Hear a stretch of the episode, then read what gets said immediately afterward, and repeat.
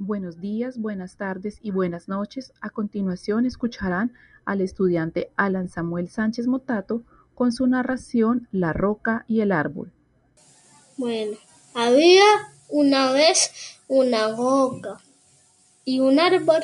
Bueno, la roca le dijo al árbol, porque siempre estamos aquí?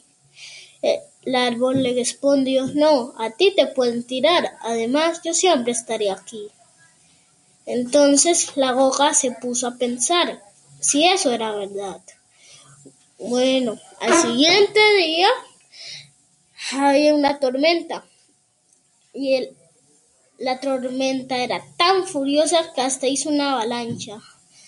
La avalancha se llevó al árbol y a la piedra. La piedra dijo, si ves que tú sí te puedes mover, y el árbol le respondió, yo no sabía que me podía mover. ¿Me disculpas?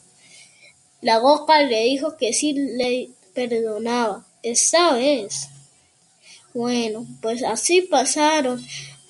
Después la piedra le dijo al árbol, ay amigo, esta avalancha jamás va a desaparecer de nuestras vidas, porque una vez que se viene, uy, mi hijito, jamás se va. Bueno, el árbol se pensó a pensar eso, dijo, tarde o temprano tendremos una nueva vida. La coca pensó eso y le dijo, sí, porque a ti te van a plantar. Además, a mí me pueden romper. El árbol le dijo, sí, pero recuerda que para eso deberían de encontrarte. Y tú, como estás en el bosque, pues yo creo que no te encontrarán. Menos mal que estamos al lado de un bosque y también al lado de un río. Pasaron los tiempos y se ahogaron los dos amigos. Después de muchos años, el árbol le dijo a su amigo, otros estamos vivos, celebrando. Pero la boca mentira es que no se había muerto. Lo, que se había muerto era el árbol. Lo malo es que los llevaron para otra parte y ahí sí podría romper a la piedra. Estaban en un lago y ese lago estaba cerca de la ciudad.